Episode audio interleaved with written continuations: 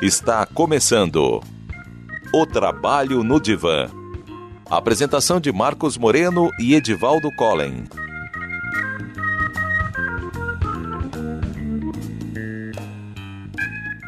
Sejam bem-vindos ao programa de estresse do Trabalho no Divã.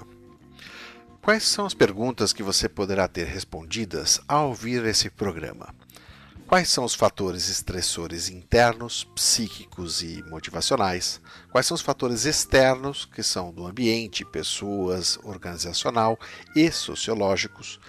Uh, padrões comportamentais influenciam na absorção ou não do estresse do ambiente? A partir das crenças que tenho a respeito dos outros, poderei ser agente estressor ou desestressor do ambiente do trabalho? Modelos de negócio e gestão de pessoas influenciam nos fatores estressores organizacionais? Quais são os tipos possíveis de intervenção nos estressores organizacionais? Qual é a efetividade e limitações de cada um deles? Para ajudar a compreender esses assuntos tão estressantes, vamos considerar três autores: James Mowers, Ana Maria Rossi e Pamela Powell segundo os quais são três os tipos de estressores organizacionais: característica do trabalho, o ambiente ou papel conflituosos e fatores higiênicos e ergonômicos. Neste primeiro, entendemos as características do trabalho como a carga de trabalho, a quantidade excessiva de trabalho, turnos noturnos, excesso de horas por longos períodos, trabalho rotineiro, pouco desafiador em termos de novos desafios, conhecimento ou habilidades incompatíveis com as exigências do cargo e assim por diante. O segundo tipo de estressores no ambiente é o ambiente ou papel conflituoso. Temos os conflitos de papéis, por exemplo, na nossa casa, quando está acontecendo separações ou doenças que estiverem prejudicando o trabalho, ou diretrizes confusas ou até conflituosas entre diretorias, nível de autonomia incompatível com as atribuições impactando a performance, ou mesmo relações com colegas ou superiores conflituosas.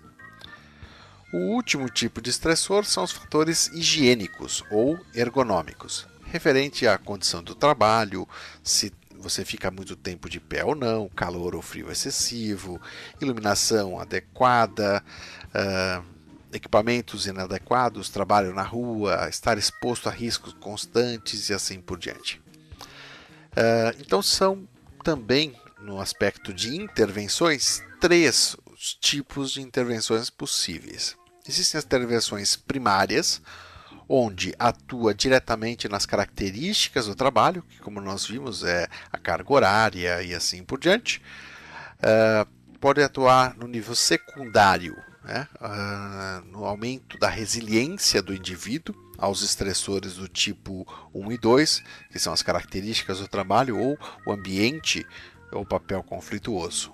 Então, a pessoa se tornar mais capaz de lidar com isso né, também né? Vai aumentar a possibilidade dela de lidar com o estresse. E também do nível terciário, que seria a atuação direta nas consequências traumáticas no organismo psicológica do, ou psicológica do indivíduo, buscando o retorno à normalidade ou a cura. Considerando que nem todas as intervenções serão sempre possíveis ou efetivas para todos os estressores ou para determinados indivíduos, uma abordagem abrangente do problema deveria incluir as três formas de intervenção. Na prática, a maioria das organizações se atém, por meio da área de segurança e saúde e segurança do trabalho, a gerenciar e atenuar apenas o terceiro tipo de estressores, né? que são os fatores higiênicos e ergonômicos. Neste item, existem indicadores, avaliações por parte do perfil, por exemplo, é, profissional previdenciário, que é o PPP.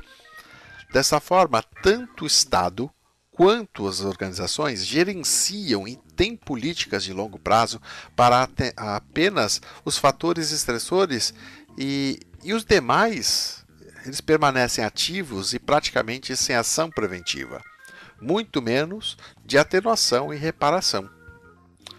Para mim, é a política do avestruz. Se eu não vejo o problema, é porque obviamente ele não existe, certo? E observe que a política do avestruz ela está sendo praticada por muita gente, inclusive que deveria ter a obrigação de ver e se posicionar sobre esses demais estressores. Podemos incluir aqui o Ministério Público, Justiça do Trabalho, as áreas de recursos humanos, profissionais da área de saúde, engenharia do trabalho e até mesmo o sindicato. E o que mais me assusta nessa história é que os próprios profissionais acometidos por esses fatores também, né, de alguma forma, permanecem em silêncio, em complacência, é, negligência do status quo. Entendo que é um acordo tácito entre todas essas partes, em que, francamente, bobo daquele que não pressionar as pessoas até espanar, pois as consequências ficam para quem espanou. Não há registro, nem testemunha e muito menos vontade de mudar. Afinal, cada empresa age de acordo com seu bom senso, não é mesmo? E, e, quando falamos de conflito e modelo de liderança e gestão de pessoas, um outro fator importante surge. É uma base conceitual sobre o que se trata a natureza humana. Considerando a autoadministração, por exemplo, no que ela está se baseando. E aqui falamos de aspectos praticamente inconscientes para quase todas as pessoas. Vou te propor um teste, né? mas é possível você verificar sobre a sua própria crença e qual seria o modelo que você inconscientemente escolheria e praticaria. Quer testar? Eu vou lhe apresentar dois tipos diferentes de padrões comportamentais e gostaria que analisasse qual tipo você se identifica. Tipo 1. Prefere ambientes em que oferecem gratificações, elogios, reconhecimento, mesmo que perceba que se trata de manipulação.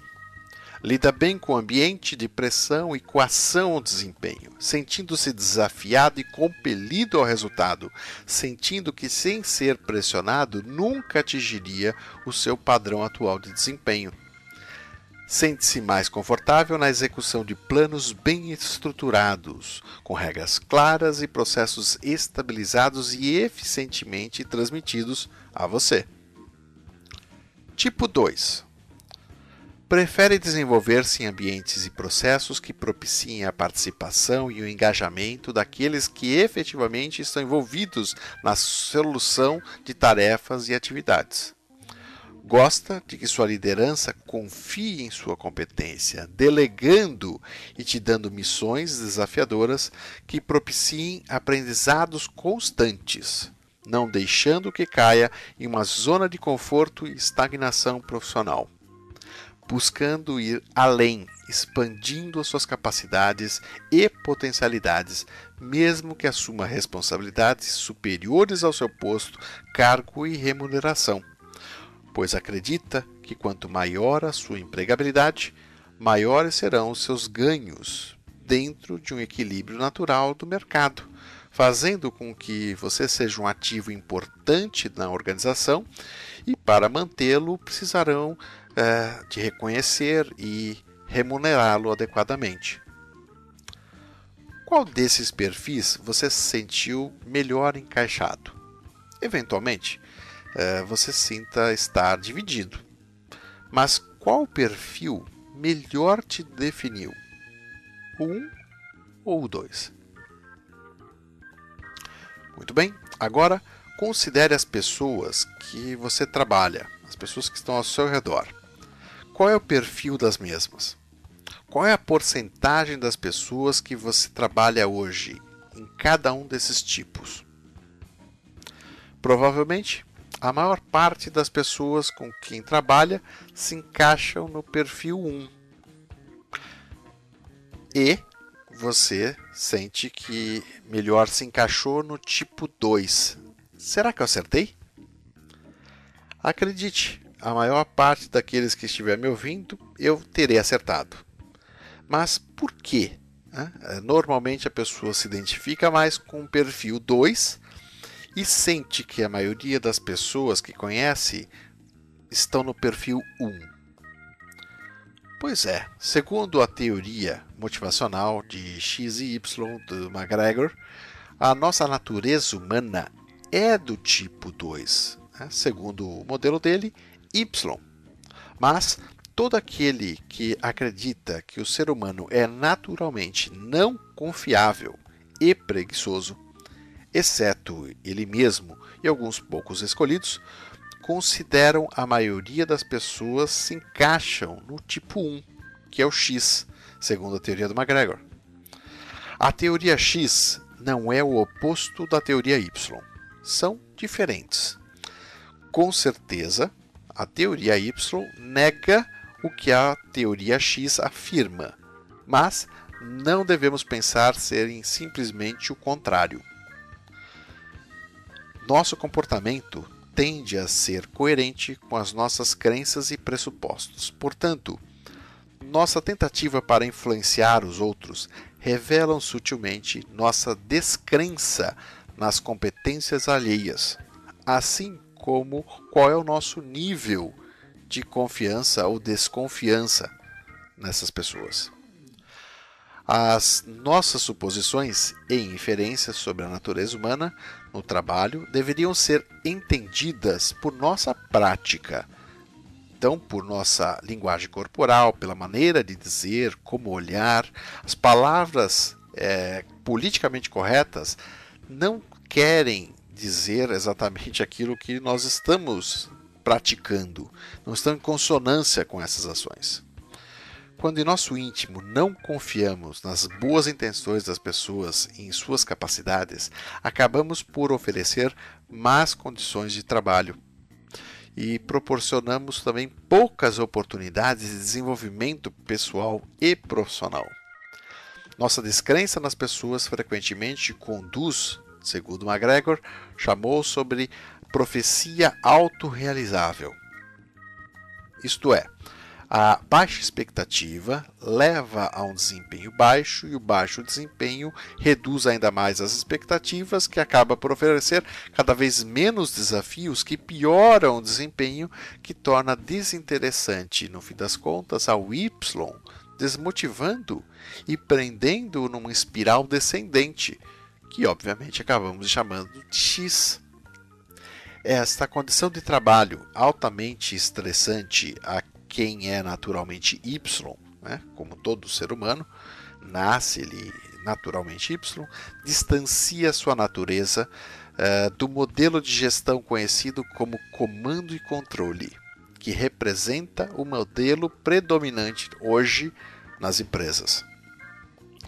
Desta forma, podemos concluir que o modelo de gestão predominante não é favorável à natureza humana jogando os indivíduos em espiral descendente e estressante, e que, afinal de contas, todo esse estresse não será avaliado ou tratado, graças a uma conivência de toda a sociedade.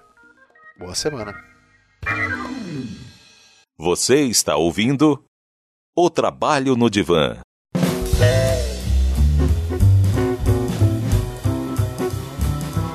Modernidade e Trabalho com Edivaldo Collen.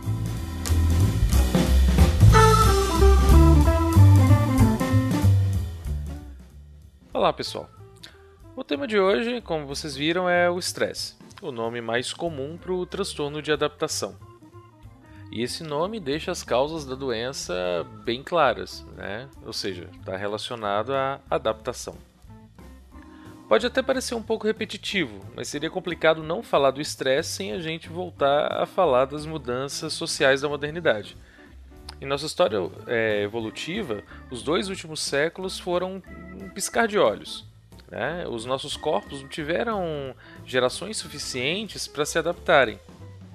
E essa nossa vida moderna nos expõe a diversos estímulos que demandam constantemente por respostas. E quando a gente não dá conta de algum elemento do nosso cotidiano, ele passa de estímulo a agente estressor. E os agentes estressores são aqueles que perturbam o nosso funcionamento fisiológico e psicológico. No mundo animal, isso seria útil para um, no caso de uma luta ou de uma fuga. Mas como a gente é dito civilizado, essas opções geralmente não estão disponíveis. E o estresse ele é sentido no corpo, que reage a uma ameaça, seja real, simbólica ou imaginária e é uma tentativa de recuperar o equilíbrio perdido ou a preparação para aquela perda de equilíbrio em potencial que está para acontecer.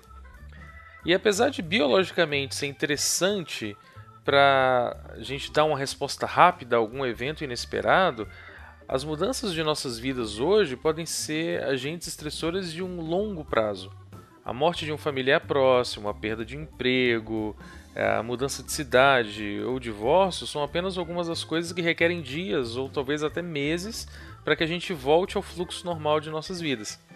E a gravidade do evento estressor não determina a gravidade do estresse, pois tem muita variável envolvida, como o contexto pessoal, a duração, a irreversibilidade do, do evento ou o ambiente, né, são coisas que interferem nos resultados.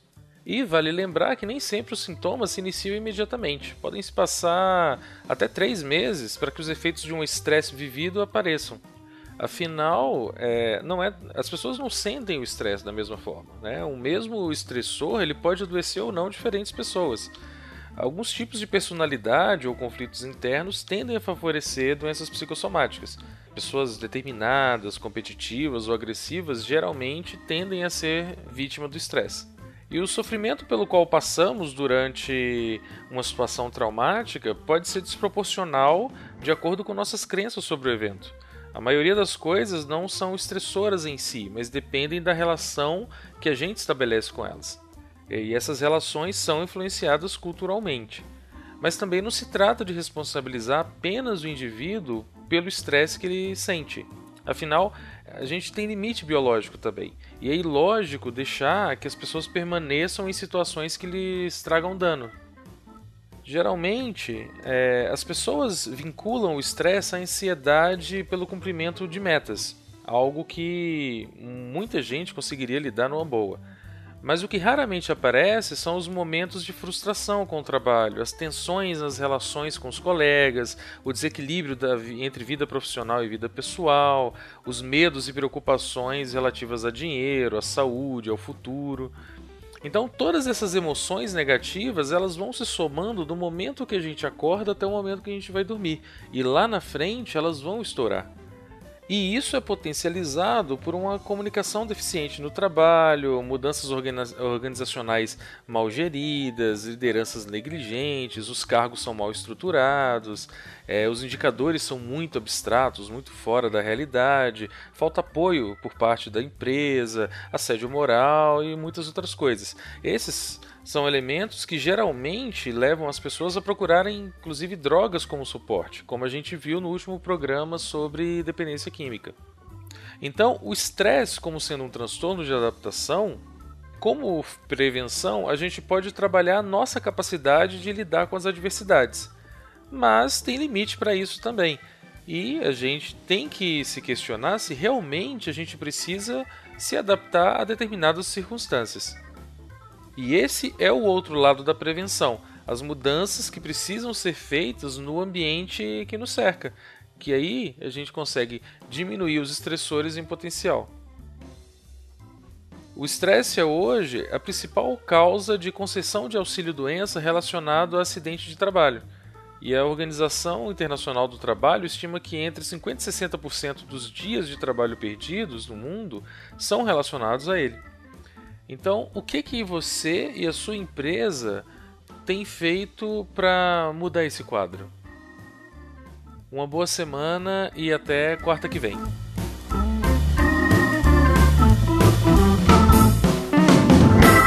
Você está ouvindo O Trabalho no Divã.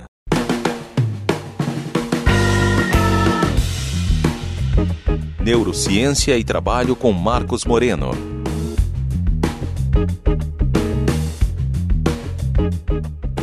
Nosso assunto é estresse e em neurociência nós podemos perceber que a reação orgânica que damos o nome de estresse é uma reação normal, tanto física quanto mental, a um esforço extremo e importante, podendo ser benéfico em certas circunstâncias, como numa situação de luta ou de fuga, em situações de perigo, passando a ser prejudicial à saúde quando o organismo é exposto a estímulos que causam estresse constantemente.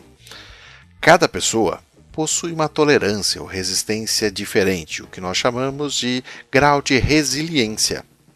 Essas diferenças, somadas com a predisposição genética, fazem com que as pessoas desenvolvam sintomas por causas diferentes em momentos diferentes. Alterações hormonais causadas pelo estresse desencadeiam sintomas e doenças. Podemos detectar em nosso organismo desde os primeiros sinais de estresse, quando ele ainda está moderado, como problemas de distração, diminuição do rendimento, falhas de memória, cansaço, ganho ou perda de peso, dor de cabeça e dores musculares. Geralmente, ninguém se preocupa com estresse nesse ponto, tratando de uma certa forma displicente, né? somente os sintomas, com alguns remédios mais básicos ou até mesmo com álcool. Mas se as fontes estressoras não cessarem, tenderá a ir para um nível mais perigoso e esse próximo nível ele passa a ter uma o seu próprio organismo passa a ter uma resposta diminuída caindo as defesas do seu organismo aumentando o risco de doenças principalmente cardíacas doenças infecciosas como gripe herpes doenças mais complexas como diabetes colesterol alto hipertensão né? atingindo também é, a área do sistema gástrico, como náuseas, úlceras, ranger de dente, problemas de unha, de pele, queda de cabelo, insônia, problemas sexuais e largamente a questão da falta, a, da alta irritabilidade. Tá? O estresse está baseado numa ativação do sistema hormonal hipófise hipotálamo ela parte na secretação de hormônio adrenocórtico trófico que ativa a glândula suprarrenal, desencadeando a, secreção de hormônios glicocorticoides, como no caso o cortisol. O, o cortisol aumenta a queda de proteína nos músculos, osso e nos tecidos linfáticos além de inibir a, a síntese proteica, o que faz com que aumente o nível de aminoácidos no sangue que são utilizados pelo fígado para a produção de glicose, aumentando níveis de açúcar, é, responsáveis por diabetes, depois por gordura no fígado e riscos aumentados de, por exemplo, cirrose hepática. Hoje em dia, os agentes estressores são muitos e nem sempre eles são elimináveis, uma vez que muitas vezes depende do seu salário. Aprender a reduzi-los, então, é absolutamente fundamental. Vamos agora falar sobre alguma série de opções para reduzir uh, esses sintomas de estresse, mas também pensarmos na questão de eliminação de estressores, ok? Então, a mudança do estilo de vida é, sem dúvida, a primeira e mais importante opção que você tem.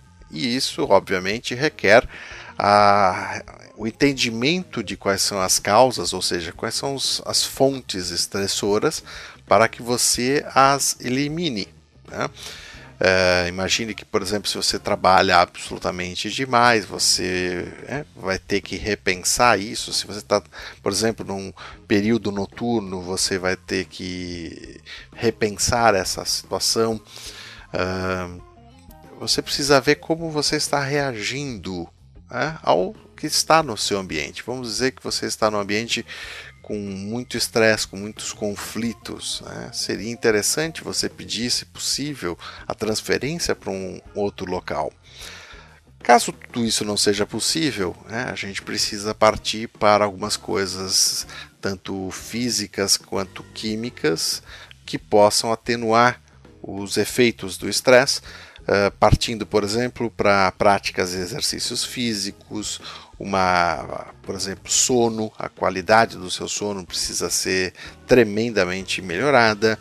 Pode-se praticar yoga, acupuntura, meditação, relaxamento ou mesmo psicoterapias como o coaching, que são boas fontes eh, de você poder gerenciar melhor uh, como você sente toda a questão das pressões. Né?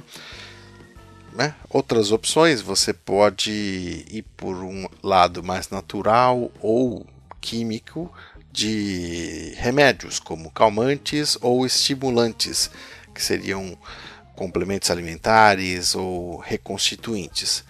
Calmantes, nós temos algumas opções que seriam né, naturais, mas também temos as opções alopáticas, como clonazepam, que, antidepressivos, anticonvulsivantes, diazepam. Né, todas essas devem estar sempre com acompanhamento médico e opções estimulantes. Né? Você poderia começar a pensar, por exemplo, uh, em alimentos ricos em magnésio, uh, fontes de ômega 3, sendo elas naturais ou através de cápsulas, ou mesmo aminoácidos, que você vai encontrar numa série de alimentos, até já falei isso em outra, em outra oportunidade. Né? Uh, algumas opções fitoterápicas podem ser bastante interessantes. Por exemplo, uh, passiflora, que vem dentro, por exemplo, do maracujá. Você pode usar o consumir o maracujá através de sucos ou de efusões, mas também pode através do banho. Poderia ser uma, uma boa opção. Uh, valeriana, que ela, você pode tomar por comprimido, cápsulas, infusão, né, tintura. O chá preto também já se percebeu em, em vários testes e estudos que ele tem uma função ativa no sentido de, de acalmar e de, de desestressar. Erva citreira, né, lavanda, ambos como opção de banho ou né, através de infusão uh, o lúpulo, né, através de efusão. Tem a opção, por exemplo, de espinheira branca ou cava-cava, através de cápsulas que você vai encontrar. Então, tá aí algumas opções, apesar de que acredito sempre que a melhor opção é a ruptura com um processo forte de estressores mas se por acaso isso não for possível, para que você não, não acabe uh, em um processo mais crítico, afetando o seu fígado e assim por diante, você deve rapidamente adotar uma série de uh, formas de redução do impacto do estresse na sua vida. Espero ter ajudado, dado dicas importantes e até a próxima semana. Um grande abraço.